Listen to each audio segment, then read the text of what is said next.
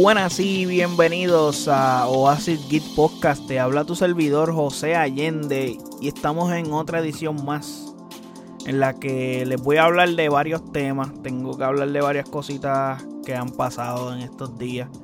He consumido unas series bastante interesantes que son relacionadas, ya que estamos en el momento de playoff, de NBA, qué sé yo. Y he visto contenido relacionado a baloncesto reciente. Eso voy a hablar de eso y les tengo también mi opinión o mi reacción más bien, bueno, mis primeras impresiones sobre el trailer de She-Hulk. Y, mano, al final pues voy a hablar sobre la revelación de los títulos que van a salir en PlayStation Plus en el nuevo servicio de PlayStation que saldrá el 13 de junio de este año. Pero antes de todo, pues no olviden que me pueden seguir en las redes sociales como AsiKisPR en Facebook, Instagram, Twitter y si quieres el paquete completo, o sea, si quieres escuchar nuestro podcast o buscar en qué plataforma está este podcast, tú es sencillo, tú tienes que ir a oasispr.com y ahí te encuentras todo, o sea, los episodios como les acabo de decir, las plataformas en donde estamos nosotros como AsiKisPR y también están nuestras redes sociales incluyendo YouTube y Twitch. So pueden pasar por ahí y ya saben lo que tienen que hacer, escuchan, también puedes suscribirte y puedes comentar y dar opiniones al respecto sobre el podcast y cualquier tema del que quieran hablar claramente. So, yep, esa es la que hay. Ahora bien, vamos al grano, vamos al grano, vamos al grano. Salió el trailer de She-Hulk.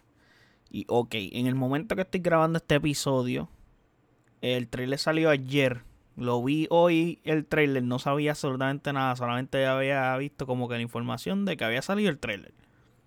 Y dije, pues mano, voy a esperar hasta mañana para verlo. O sea, eso fue ayer, pero no hasta mañana, siendo hoy, ese mañana, para, mano, pues entonces así lo veo y pues ya que voy a grabar, pues de paso aprovecho y cojo en el podcast y hablo de eso. Porque hay un par de cositas que hay que hablarle al respecto. ¿Qué cositas tengo que hablar? Pues, mano, ¿qué les puedo decir? Eh, de antemano se ve que esto va a ser comedia. Eh, ya el mismo trailer te da el tono por todas partes. Como que aquí lo que va a ver es comedia. Te va, vamos a vacilar, a reírse. Muchos chistes mongos. Mucha muchas cosas estúpidas, etcétera, como básicamente lo que se ha convertido el Hulk original, que es básicamente una parodia y es algo que no me gusta. A mí per se el personaje de Hulk no me encanta, pero el hecho de que lo hagan gracioso me, hace que me guste menos. Pero nada. El tono, pues, no sé, por lo menos con She-Hulk luce un poco mejor. Pero va a ir por esa línea por la que les dije.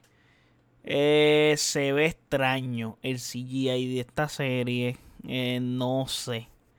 Como que parece una serie de CW. Como que se ve bien low budget ese CGI.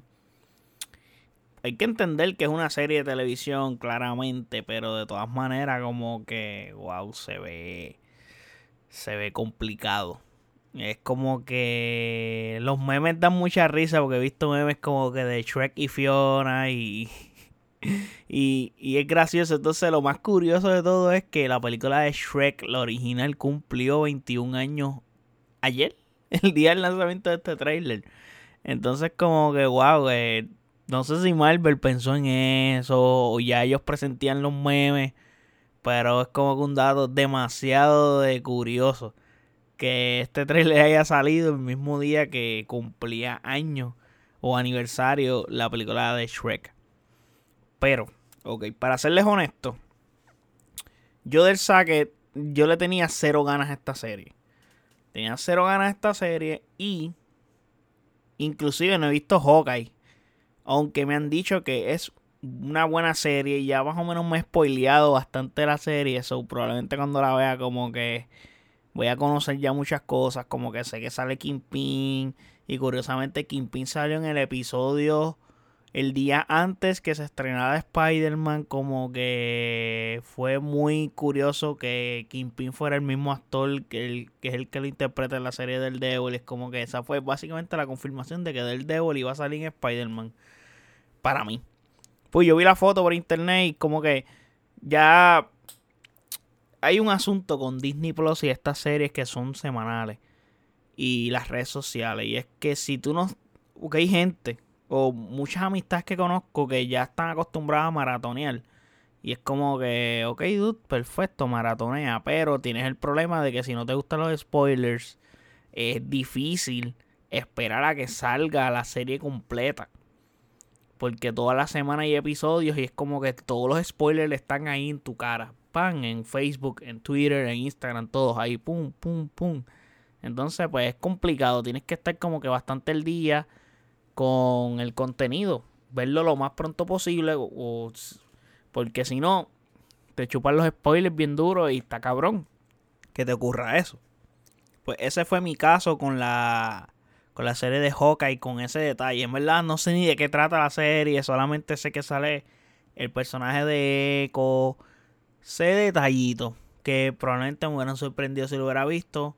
He leído buenas críticas de ella, pero la veré en algún momento. En algún momento estoy seguro que la veré.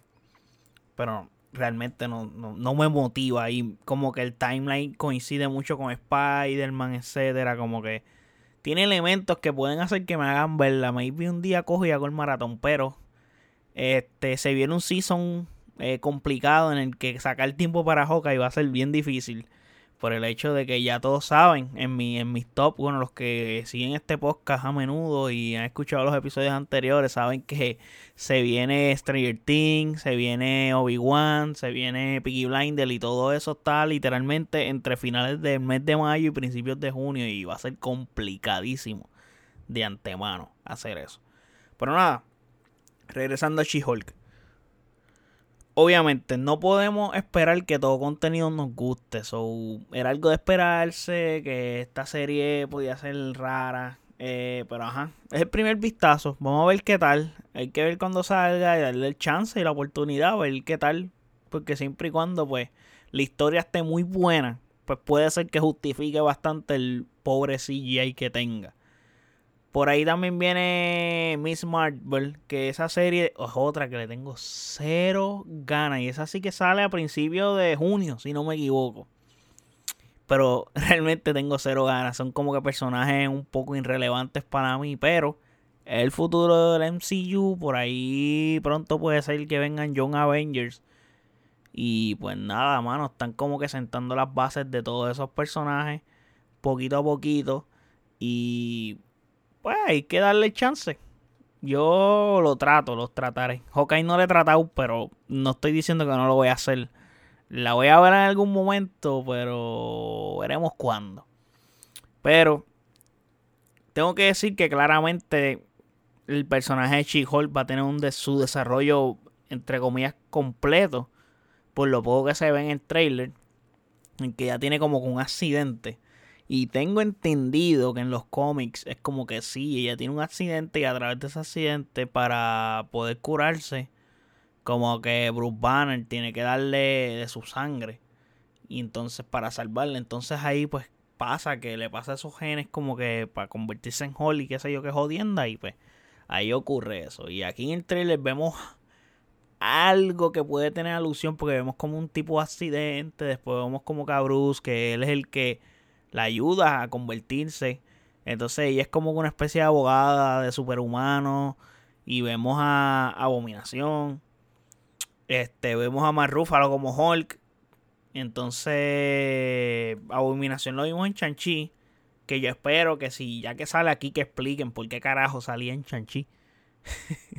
como que qué carajo tú hacías allá y peleando por dinero o jodiendas así, ¿me entiendes? yo espero que esas cosas te las expliquen porque son preguntitas ahí como que abominación. No sabíamos de él hace mucho. So, hace falta explicaciones ahí. Y un par de cosas que no conozco.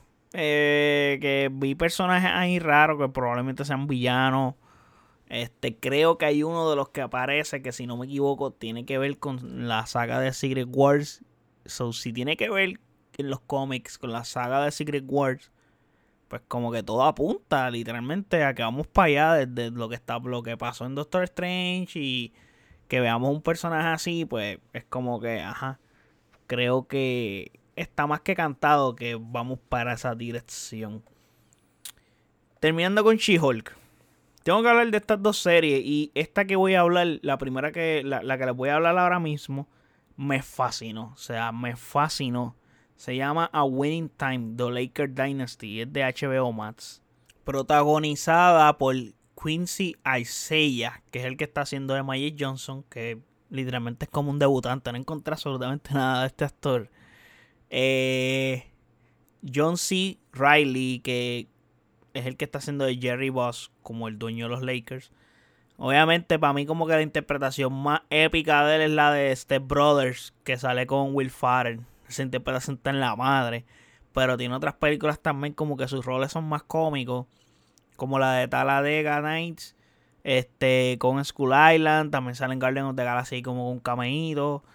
Eh, está este actor que hace Jerry West, este Jason Clark, que él sale en Pet Cemetery, sale en Terminator Genesis, este Down of the Planet of the Apes, White House Down, White House Down.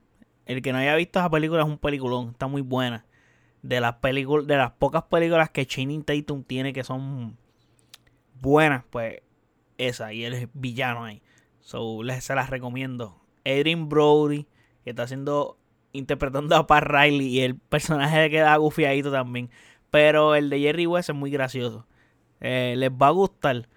Y Adrian Brody, que obviamente ha hecho, hizo la película del pianista. O sea, que no ha visto esa película, esa película está brutal y hace un papel bien importante en Peaky Blinders. Creo que podría decir que es mi season favorito de Peaky Blinders.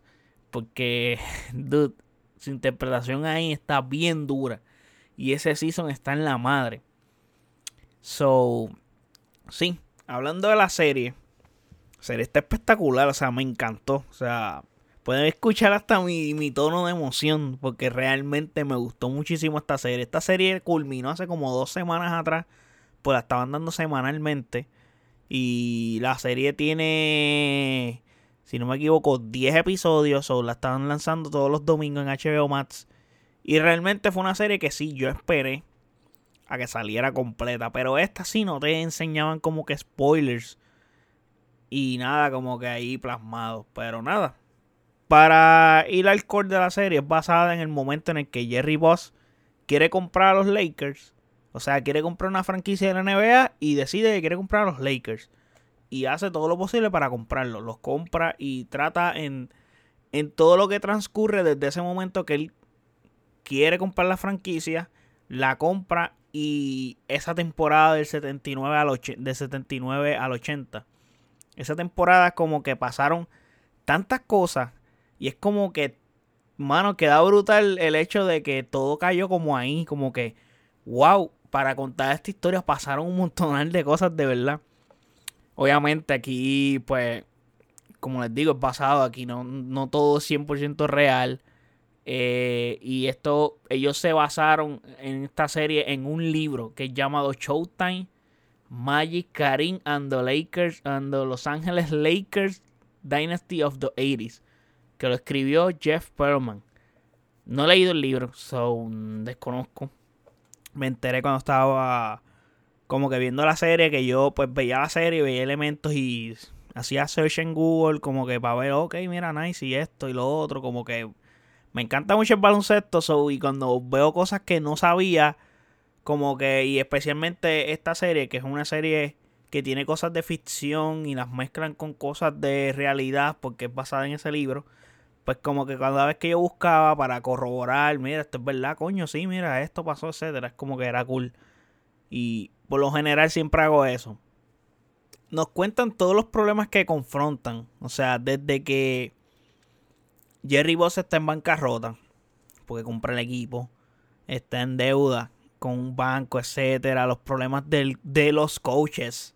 Porque el equipo durante la serie tiene cuatro coaches.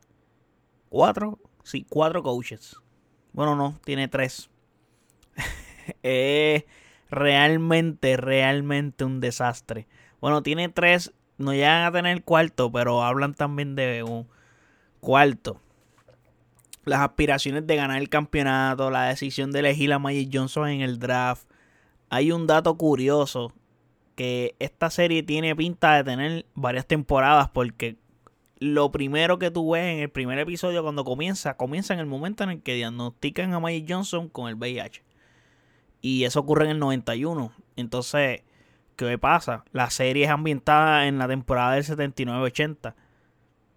Y pues, ajá, como que... Para mí que van a seguir contando más. Como no he leído el libro, como que no sé en el libro si hablan, bueno, supongo que hablarán de todo, la década de los 80, de toda esa saga, como que de todas esas temporadas, porque si el libro se llama Los Ángeles Lakers Dynasty of the 80s, supongo que hablarán de todo. Y los Lakers, la dinastía fueron los 80 completos. Porque si tú te fijas, en los años 80 los campeones fueron literalmente Lakers y Celtics, porque Magic ganó 5. Larry ¿cuántos anillos ganó? Creo que fueron 3. Hay 7 años ahí, dos que se colaron los, pintón, los, los Pistons al final de los de los 80. Y creo que los Sixers que llegaron ganar uno en el 81 por ahí. Cuando los Lakers. Los Lakers habían ganado y luego los Lakers como que no llegaron, no hicieron el back to back. Los Lakers vinieron a hacer su primer back to back, creo que fue como para el 80 y 87-88. Que creo que le ganaron una, si no me equivoco, a Sí, sí, una a los Celtics y una a, a los Pistons. Porque en el 86 ganaron los Celtics. Me encanta el estilo del montaje. Me encanta la fotografía. El mood analógico que tiene falso de los 80. Como que hay filtro aquí. Eh, pero se ve bien. O sea, no luce mal. Me gusta todos los tiros de cámaras que hace. Por ejemplo, hay una secuencia que pilla a la gente como que en público en el, el forum y como que te dice, ah, pum, y sale un bebé, ah, este es Kobe Bryant de bebé, pum, y pillan otra, otra, otro tiro de cámara, pum, Jack Nicholson, y como que todo bien rápido, pum, bien rápido, etcétera, etcétera. Y eso está cool, me pareció muy bien, muy interesante. El ritmo es bastante acelerado en la serie. Tengo que decirles que yo esperé a que, como les dije, que saliera la serie completa para verla y realmente, o sea, les soy honesto, yo la maratoné la vi en un día y medio. O sea, es como que empecé a verla y vi como siete episodios de una sentada una noche.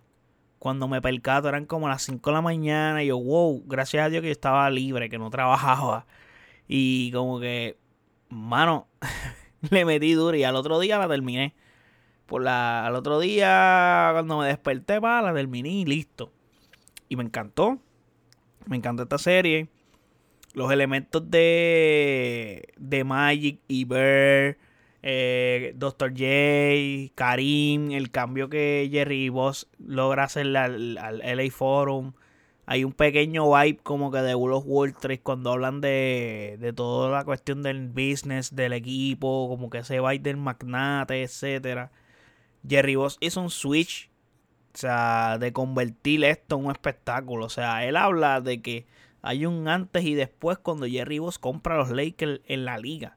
O sea, no solamente en los Lakers, en la liga. O sea, él convirtió la liga en algo distinto. O sea, él, hizo que la franquicia de los Lakers, por eso es que es como que el glamour, ahora mismo tú hablas de los Lakers y se menciona como el glamour, el Showtime, etcétera. Aunque esta temporada no hubo Showtime, pero olvidándolo de esta temporada, pues como que es como que ya su identidad. Y eso vino con Jerry Boss y Magic Johnson, que como que llegaron juntos a Los Ángeles, literalmente. Entonces como que juntar elementos de Disney, de los Oscar y Playboy a la vez fue interesante. Cómo cuentan todo eso para mí, que me gusta mucho el deporte y especialmente el baloncesto.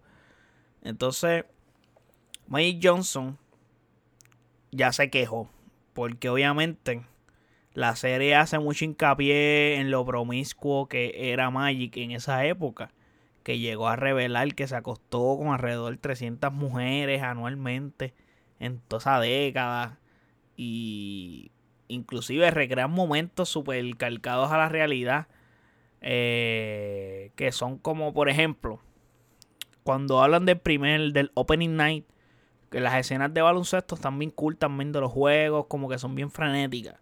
Y como que son para mí de las mejores secuencias que hay en la película, esas secuencias de juego. Como tal, como que el coach y esto, lo otro, y lo que está pasando en la banca, y el, y el juego a la vez, y, recrean eso muy bien. Vi inclusive un amigo mío me envió, creo que fue ayer o antier, un video por Instagram de cómo estaban filmando una escena de, de cancha de esa serie.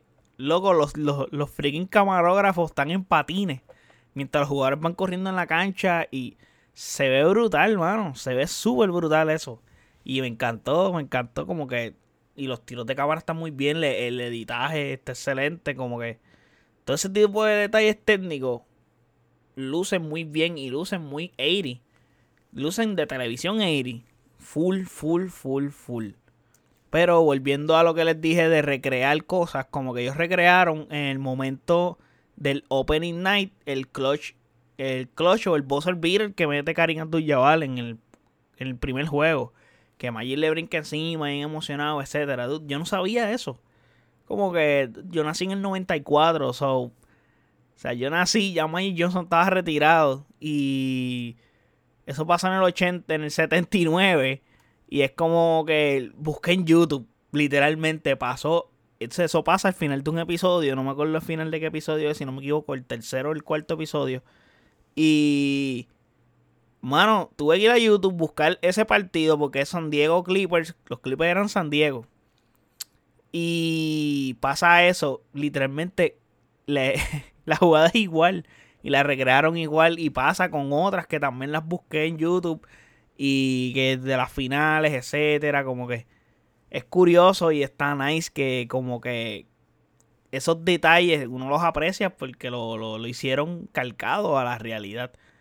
Pero sí, Maggi se quejó y obviamente él se va a quejar porque él tiene una serie en Apple TV Plus que es de él. Es básicamente una serie estilo documental de las Dance, pero de él, de Magic Johnson como tal. Y pues, ajá, obvio que se queje. Pero, como les dije, yo que soy más joven y yo no viví esa época, me parece brutal esos detalles. Y ahora que hablé que Magic Johnson tenía una serie, ¿saben qué? Me tomé la tarea de verla. So, esa es la próxima que les voy a hablar y que les voy a reseñar. sobre este episodio más bien va casi dedicado a Magic Johnson. pero la serie anterior no es de Magic Johnson, pero él es un protagonista, pero sí. Enfoca mucho porque es como que él fue la, la pieza angular junto a Jerry Boss de esa dinastía. Ahora bien, hablando de la serie de Magic, que se llama They Call Me Magic, como que ellos me llaman Magic. ¿Qué pasa? Esta serie, como les dije, es una serie de Apple TV Plus. Y es una serie estilo documental. Tiene cuatro episodios como The Last Dance. Pero exclusivamente hablando de Magic Johnson. Porque The Last Dance se supone que hablaba. Porque el título dice The Last Dance como que la última temporada de los Bulls del 98, pero la serie se enfoca demasiado en Michael Jordan. Bueno, es que él es la pieza angular y él fue como que el productor literalmente de la serie. Pero como que no sé. Anyway, en, el podcast hay un episodio, los primeros episodios que yo grabé en este podcast.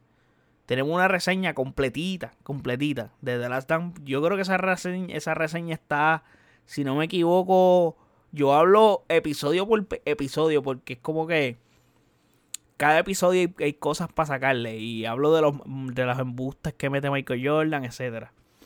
Pero Michael Jordan no es el tema aquí, aquí el tema es Magic Johnson. Esta serie es dirigida por Rick Famuyiwa. No sé si lo pronuncié bien, pero este director dirigió Dope del 2015, que es una peliculita de unos chamaquitos que fuman y qué sé yo. Y de escuela que venden, como que venden droga por internet, una jodienda así. Este también dirigió The Wood y dirigió Brown Sugar y entre otros proyectos más.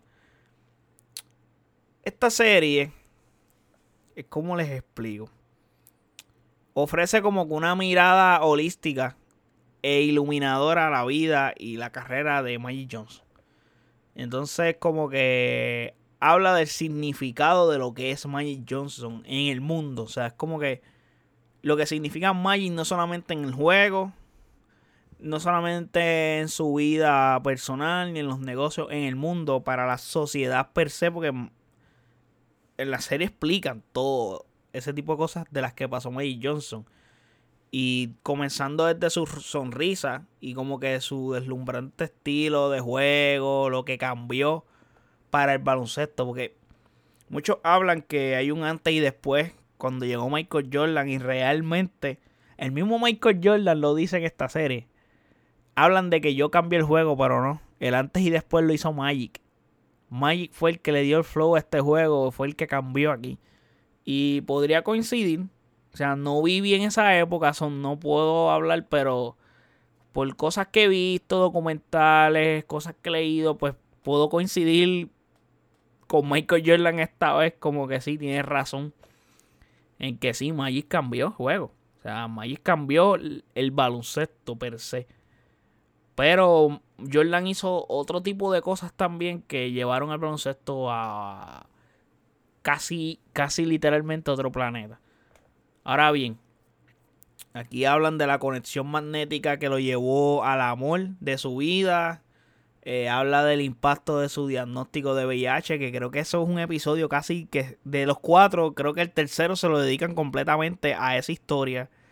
Y que transformó de dolor a un triunfo ese momento, cambiando el diálogo global sobre la enfermedad y superando sus asombrosas probabilidades, como que todo el mundo pensaba que se iba a morir y está cabrón, de verdad, está cabrón y fue complicado todo lo que vivió, que es casi de conocimiento público, de que, mano, no querían jugar con él, etcétera. Yo personalmente, yo no sabía que esto es algo que te lo cuentan en la serie.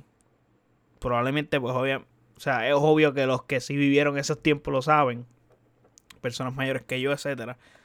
Yo no sabía que Magic Johnson este, había sido elegido el juego estrella del 92, pero, o sea, sí lo sabía, pero no sabía que lo habían elegido literalmente él sin jugar. Él jugó un juego en la temporada solamente, si no me equivoco o nunca llegó a jugar el Opening Day, yo creo que ni había jugado, o algo así, o solamente había jugado un juego y estaba literalmente retirado. Y seguían como que votando. Yo pensaba que él se había retirado como que a mitad temporada, una jodienda así, y como que él jugó ese juego. No estaba tan empapelado de eso, y como que me enteré de esa parte ahí, como que, wow, nice. Este, él volvió a jugar, hablan de lo del Dream Team, etcétera, so está cool eso. Eh, hablan de su trascendencia de superestrella del baloncesto, que pasó de ser a un titán de los negocios. O sea, abriendo nuevos caminos para ex atletas, porque como que esa conversación estaba constante de que él lo dice, que Jerry Boss le hablaba, mira, esta parte del baloncesto, ¿qué te gusta hacer? ¿Qué vas a hacer después del baloncesto? Y él inclusive hablaba con sus compañeros de equipo de eso, como que qué vas a hacer cuando te retires, etcétera. Y él tuvo mucho ese problema. Mike Johnson se tuvo que retirar del juego. ¿Cómo te puedo decir? Obligatoriamente es como que él se retiró en el 91.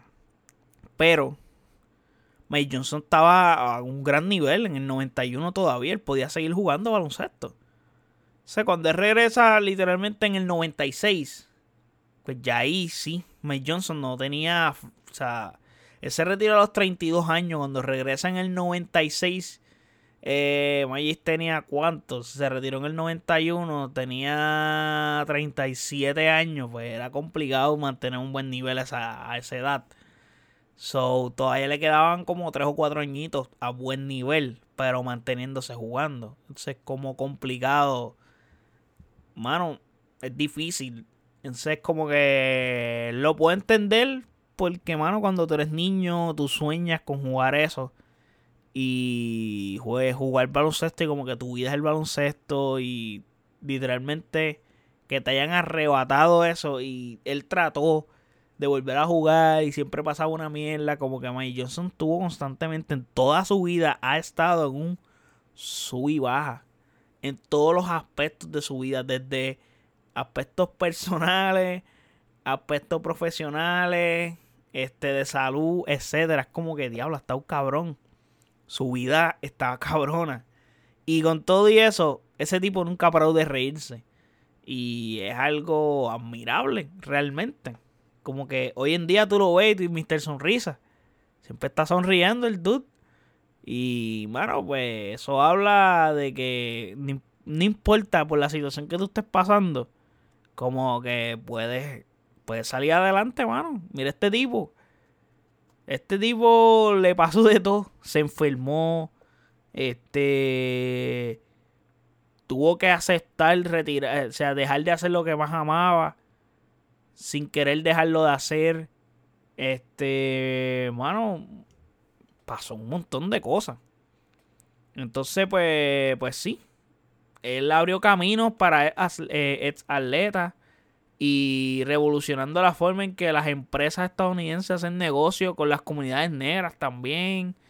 Eh, aquí vemos entrevistas íntimas con Magic y, otras personas, porque sale su familia, hablan sus hijos, habla, habla Karim, este, habla Michael Jordan, habla Barack Obama, habla, salen, salen varias personalidades, este, sale hasta Dwayne Wade.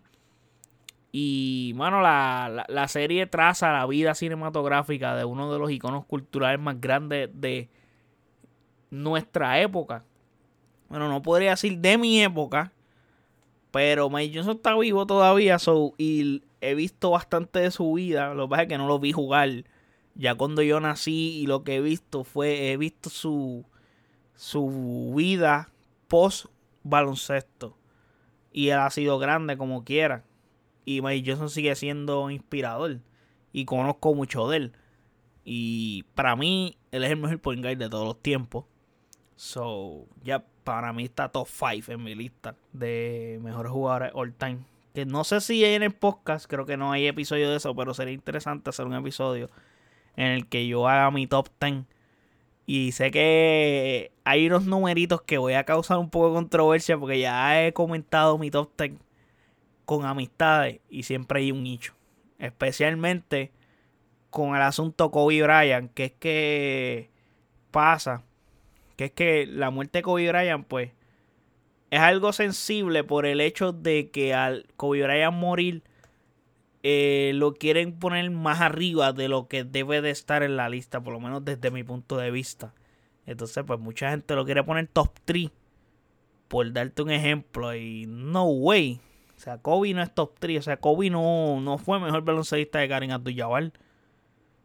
Pero me dicen, ah, pero es que tú nunca viste a Karim. Bueno, no lo vi en vivo, pero he visto partidos de Karim. He visto a Karim jugar en YouTube. O sea, he leído sobre Karim. He visto los números de Karim. He visto los accomplishments que ha hecho Karim. Y como que Kobe no le alcanza en ninguno. Karim Abdul-Jabbar tiene 6 MVP. O sea, tiene 6 MVP tiene seis anillos de campeonato. O sea, Karim Abdul-Jabbar tiene más accomplishment que Michael Jordan. Es el máximo anotador de la historia de la NBA actualmente. Ya LeBron James está ahí cerquita, pero actualmente es el uno. Kobe no está ahí. O sea, sí, Kobe ganó cinco campeonatos. Kobe tiene un anillo. Que este tiene cinco campeonatos, tiene un MVP, pero tiene uno. Karim tiene seis. y Karim hizo cosas grandes. O sea, Karim era the greatest of all time antes que Michael Jordan existiera. Y, y probablemente gente que se, crece, o sea, se crió en la época de Karim seguirán pensando que Karim es el mejor jugador que ellos han visto. So, Karim era casi imparable. O sea, pero. Eso por darte un ejemplo. Yo pienso que Karim no es. O sea, Kobe es mejor que Karim. Entonces, en mi top 3 claramente está Michael Jordan, y está LeBron James y está Karim. Entonces, pues, ajá. Ya les di un spoiler de mis tres, de mi top 3. Pero el resto de la lista está bien interesante en cómo la tengo acomodada. El asunto de Magic Bird, eh, Kobe, Chuck, Duncan, eh, son nombres que están por ahí, eh, Hakim, etcétera. So, pero eso no, eso no es para este episodio. Pero sí, pronto haré un episodio y sería muy interesante hablar de eso. Ah, la serie está buena. La serie está buena, me gustó. Porque aprendí mucho. De esta serie aprendí mucho. Obviamente esta serie tiene un tono muy distinto a la serie anterior de la que les hablé. Porque acá te habla desde lo grande que era Magic, desde su inicio. Cómo te lo van contando, la historia, etcétera. Sus constantes caídas en muchas áreas.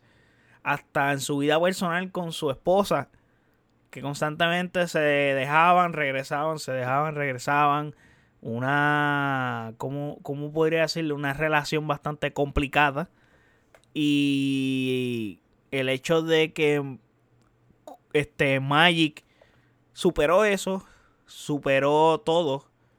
So, está interesante cómo ver, ver esa historia de superación en cómo él se convierte básicamente en la cara de esa enfermedad en el hecho de que, bueno, él le dio oportunidades a personas que tenían esa enfermedad que básicamente los veían como relegados de la sociedad, eran como, como ver un leproso. Así, o sea, ver a Magic jugar baloncesto teniendo esa enfermedad y le dio oportunidades a esas personas, como que Meras demostró que puede, porque había en el momento en el que Magic se, o sea, lo diagnostican, había demasiada de mucha desinformación sobre esa enfermedad. Entonces, como que Magic abrió muchas puertas en ese sentido. So, él cambió muchas cosas en Estados Unidos y en el mundo sobre esa enfermedad, pero lo hizo también en otras cosas y Magic ha aportado mucho a la sociedad. Como les dije, en, comunidades negras, etcétera. So, Magic ha aportado. So, uno aprende. En este documental yo me sentí que aprendí bastante. Y me gustó, me gustó. Los dos contenidos me gustaron mucho. El otro como que es ficción, es más bien guion, cómo contamos la historia. La historia está, me gusta cómo está bien contada. Eh, supongo que para que saquen más season, pues va a depender de cómo la audiencia la recibió. Entiendo que la recibieron bien. Eh, tiene detalles interesantes. So, espero que lo apoyen. Porque de verdad quiero ver otro season. Y quiero que nos sigan contando esa historia desde ese punto de vista. Porque es un punto de vista de otra persona. En quien está contando esto. Obviamente, pues Magic, como les dije, no está de acuerdo con lo que pasa ahí. Porque la, ah, la serie es R. Hay desnudos, etcétera. Hay gente metiendo manos. Eso ya tú sabes, pues que. Y ven a Magic metiendo manos con varias personas a la vez y así. So, ajá, es como que es bien gráfica. Y obviamente no va a estar de acuerdo con eso. So, sí. Pero me gustaron los dos contenidos, los recomiendo. So, aprovechen y consuman lo que está muy bueno. Y para los que les gustan el deporte, aquí hay mucho knowledge. Y siempre es bueno conocer estas historias. Y especialmente conocer algo de Magic Johnson, que es de lo más grande que ha asistido en el baloncesto. So, es bueno. Ahora bien, eh, vamos a ir a lo de PlayStation Plus. Quiero hablar de esto porque tengo varias cositas que comentar al respecto. Apenas ah, yo no he hablado mucho de gaming aquí. Pero, pero mano, aquí me gusta hablar de todo. So, vamos a hablar de esto porque el hecho de que soltaron. Ok, les voy a explicar. Eh, PlayStation, para los que no sepan, obviamente, PlayStation tiene un servicio que es para jugar online, que se llama PlayStation Plus. El PlayStation que todos conocemos, el PlayStation Plus, que es el servicio que todos conocemos, tú pagas alrededor de 10 dólares al mes, o si no me equivoco, 60 al mes, que es 60 anual, y tienes el privilegio de poder jugar tus juegos online, los juegos que no son free to play, los puedes jugar online. Plus tienes dos juegos gratis que te dan mensualmente. Los juegos que ellos elijan. Y ellos te dan dos juegos gratis todos los meses. Obviamente tienes ese mes para tú poder bajar el juego o, añadirlo a tu librería y ese juego te pertenece. Obviamente el juego para tú poderlo jugar tienes que estar suscrito. Si no estás suscrito no puedes jugar el juego. So, nada. ahora PlayStation como que le añadió versiones a esa suscripción. Le añadió dos versiones más. Una, si no me equivoco, se llama la versión extra y la otra versión se llama la premium. Eh, la que les comenté primero es la Essential, que es la normal, pero ahora tiene su nombre. Básicamente lo que hicieron fue que cogieron el servicio de PlayStation Now, que era una especie de Netflix, pero de videojuegos, para hacerlo en Arroyo Bichuela más fácil, y lo metieron acá. Como que creo que ya PlayStation Now no va a existir. Y acá como que lo segmentaron. Como que si tú pagas tanto, tienes esta renglón. Si pagas tanto, tienes más cositas. Les voy a hablar solamente del extra porque el premium pues tiene el extra más otras cositas, pero como que eh, está rarito, como que el contenido que está no, no luce bien y ¿verdad? voy a hablar voy a hablar del que yo entiendo que para mí puede ser que valga la pena para muchas personas. So, yep. El PlayStation Plus Extra tiene un costo de 14.99 que vendrían siendo alrededor de unos 100 dólares el año. Entonces, ¿qué pasa? Aquí vamos a jugar. Es más conveniente si tú vas a tener este servicio siempre. Digo esto de que si lo vas a tener siempre, porque luego les voy a comentar por qué. Eh, más conveniente pagar el año por el hecho de que si tú haces la matemática, 15 pesos más por lo menos en Puerto Rico, que están cobrando Ivo en PlayStation Plus Store, salen como en 16 y pico.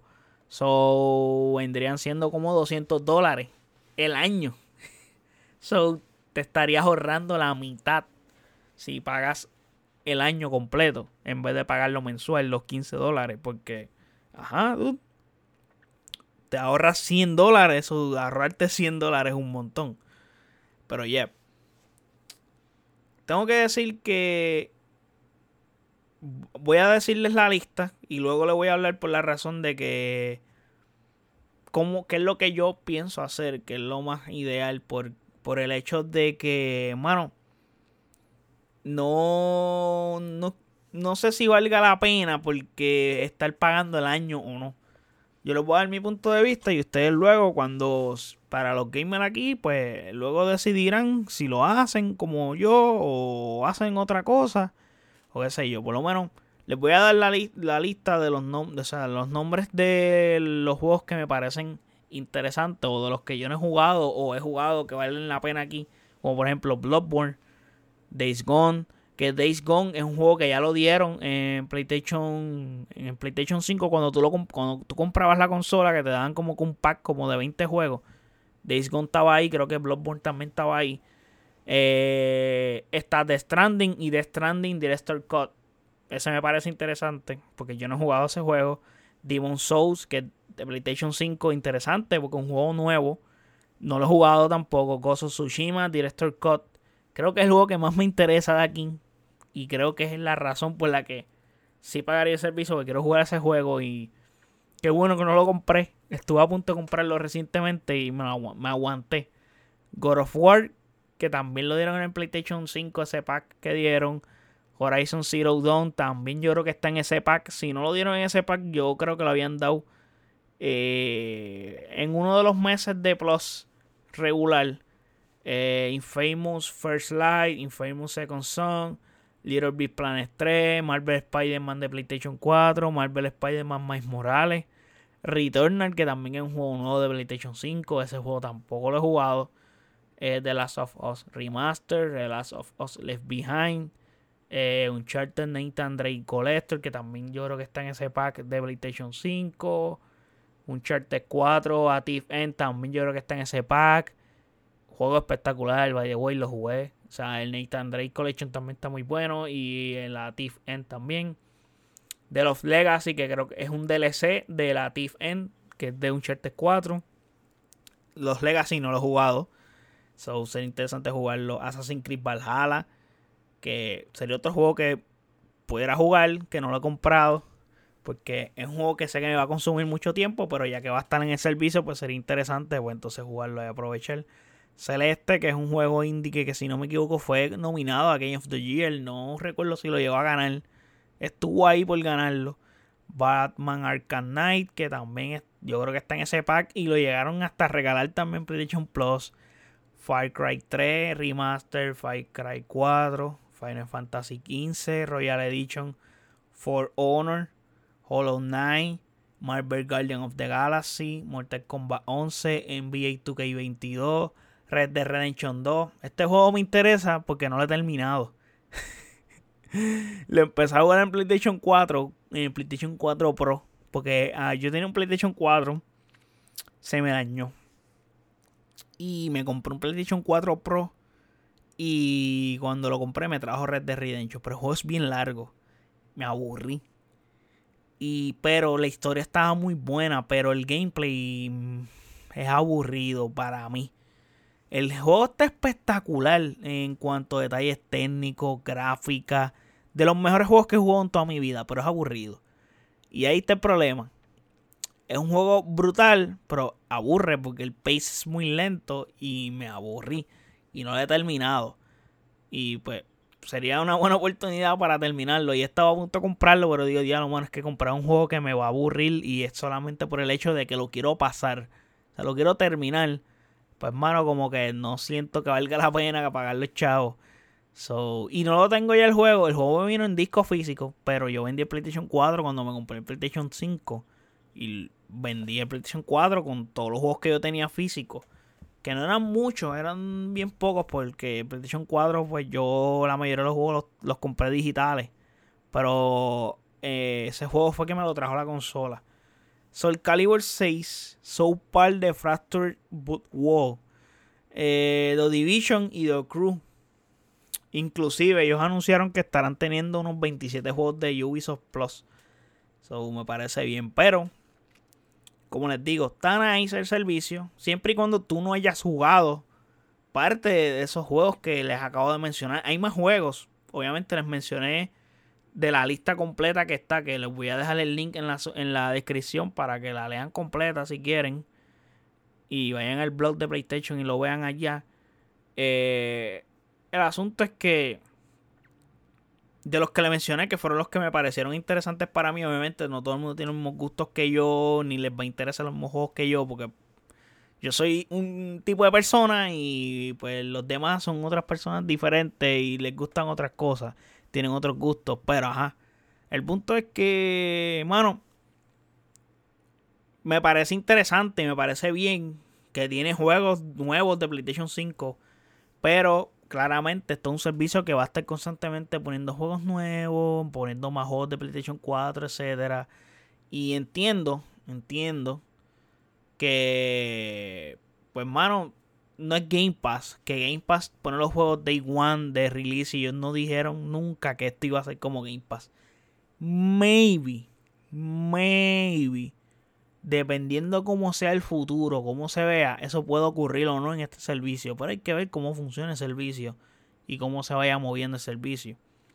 Pero juegos como Gran Turismo 7 que se estrenó hace uno o dos meses atrás.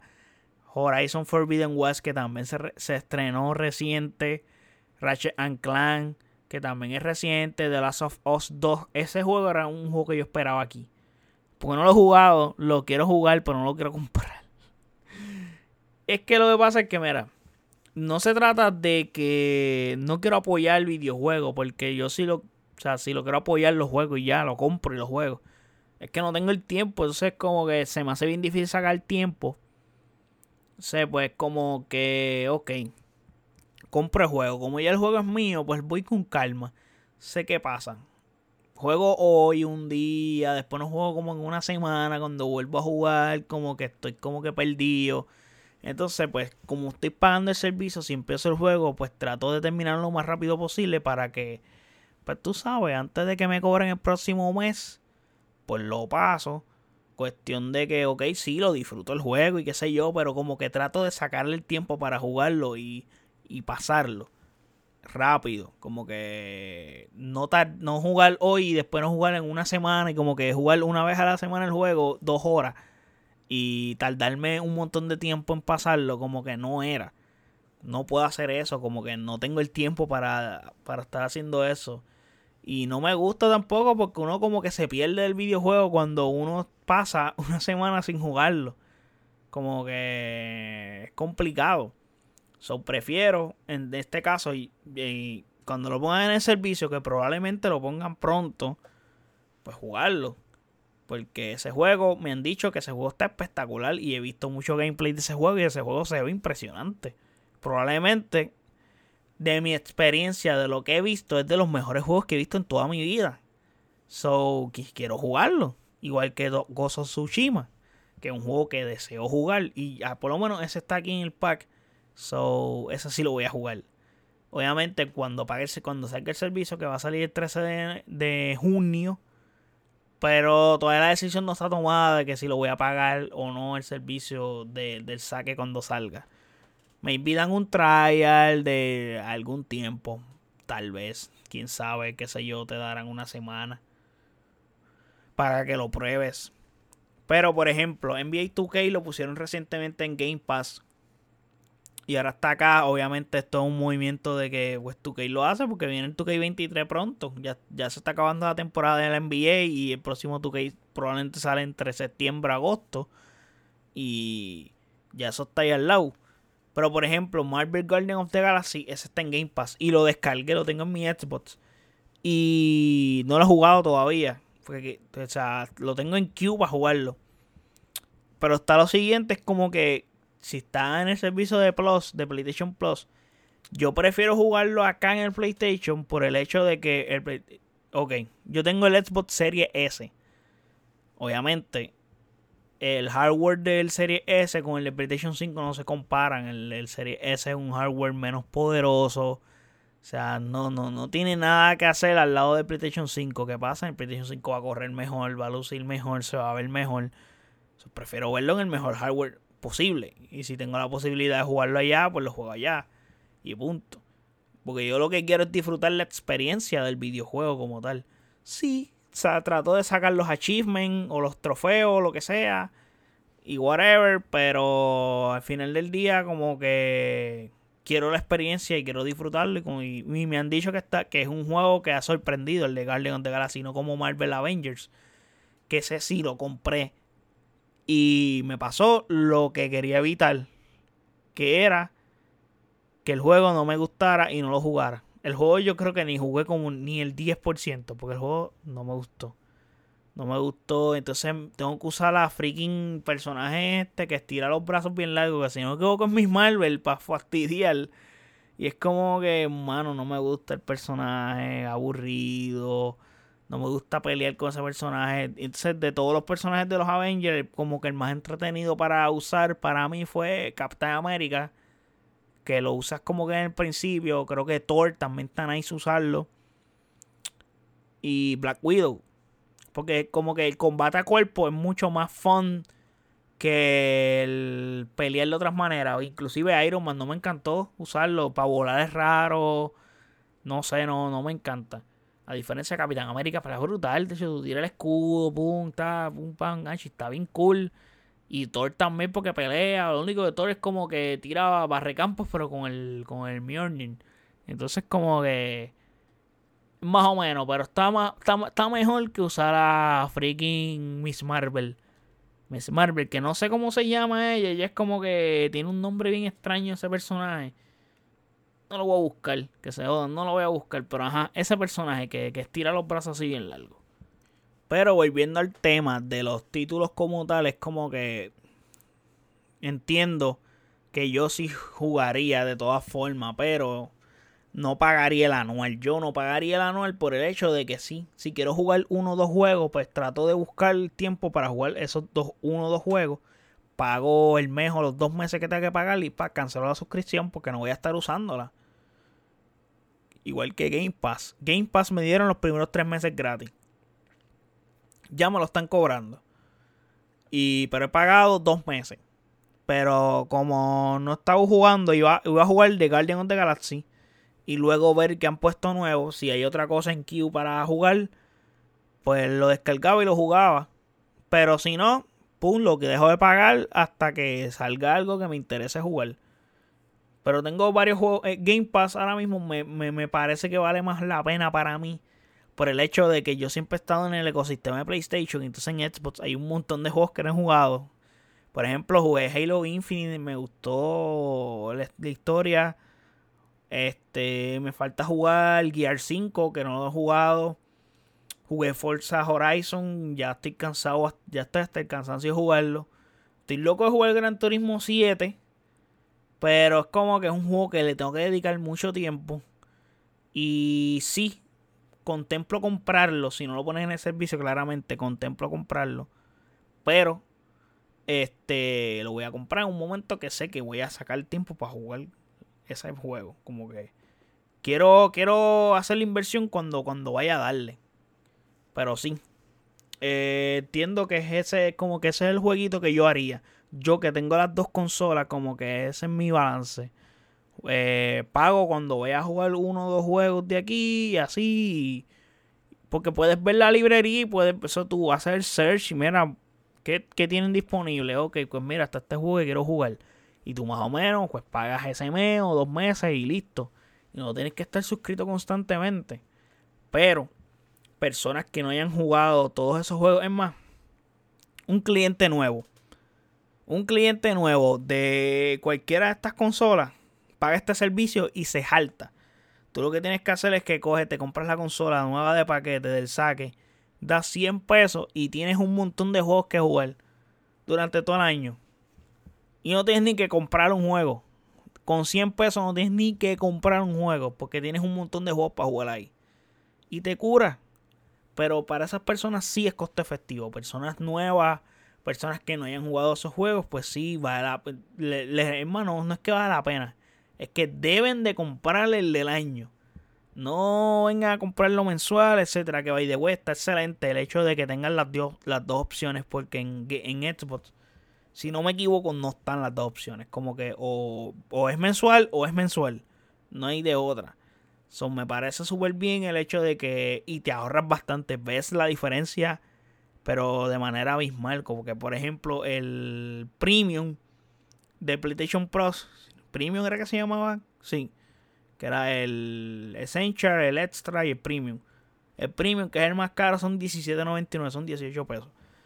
Eh, si tú vienes a ver, esos 18 pesos vienen siendo, vamos a sumar aquí, 17.99 por 12, son 215. Y la suscripción sale la del año de, del premium en 120 dólares. Literalmente te está ahorrando 100 dólares de todas maneras. So, mano, final del día como que te están, te están haciendo el ahorro real. Ellos ahí sí te están haciendo el descuento, pero obviamente lo hacen por varias razones para que te mantengas suscrito. Ellos prefieren que tú pagues la suscripción del año, como que es obvio. Igual que en Amazon, es la misma mierda. So, salen mejor pagando el anual que pagando lo, este, ¿cómo se dice esto? Pagando lo mensual, el Prime. So, sí, mano, este, me parece, me parece curioso estos juegos que pusieron. Eh, entiendo que si pruebo el servicio, claramente pues voy a venir y voy a hablarles de servicio como que, como que me parece la experiencia, qué tal, etcétera. So, tengo que probarlo. Esperemos cuando salga a ver si me animo a pagarlo. O si dan un trial y lo pruebo. Si no, pues ni modo pagarlo cuando vaya a deber usarlo. Y les cuento qué tal. Game Pass es un excelente servicio, como les dije. Yo creo que el feature mejor de Game Pass es que los juegos exclusivos salen day one. El único problema que estamos teniendo en Game Pass es que no están saliendo juegos. ya los juegos grandes que se esperaban salieron. Salió Gear, ya salió Halo y ya salió eh, Forza Horizon. Y, mano, este, si no me equivoco, ¿cuál era el juego grande que era de Bethesda que iba a salir a fin de año? Que ya no me acuerdo cómo era que se llamaba. Este. Diache, mano. Starfield. Lo atrasaron. Han atrasado juegos bien importantes, entonces, pues es un problema. En cambio, pues PlayStation, por los juegos importantes no están siendo atrasados, pero hay que comprarlos. So, yeah, esa es la que hay. Y entonces en, en Xbox, pues tenemos esa gran ventaja. Pero nada, esa es la que hay, gente. Espero que les haya gustado este reguero de información que les he dado, de las reseñas que di, etcétera. So, espero que este episodio les haya, les haya encantado. Hablé bastante, les tumbó un episodio bastante larguito, llevo como una hora hablando. So, yep. Es un episodio largo, pero es que tenía que hablar, llevo como dos semanas sin grabar y tenía un par de cositas que contarles. So, nada, gente. Este. Hasta la próxima. Chequeamos. Y no olviden seguirme en nuestras redes sociales como AsicGPR en Facebook, Twitter, Instagram. Y también nos puedes buscar en el website como AsicGPR.com, donde puedes escuchar todos los episodios de este podcast. Y puedes encontrar todas las plataformas en las que está este podcast, inclusive nuestras redes sociales, incluyendo YouTube, Twitch. So, hasta la próxima. Chequeamos.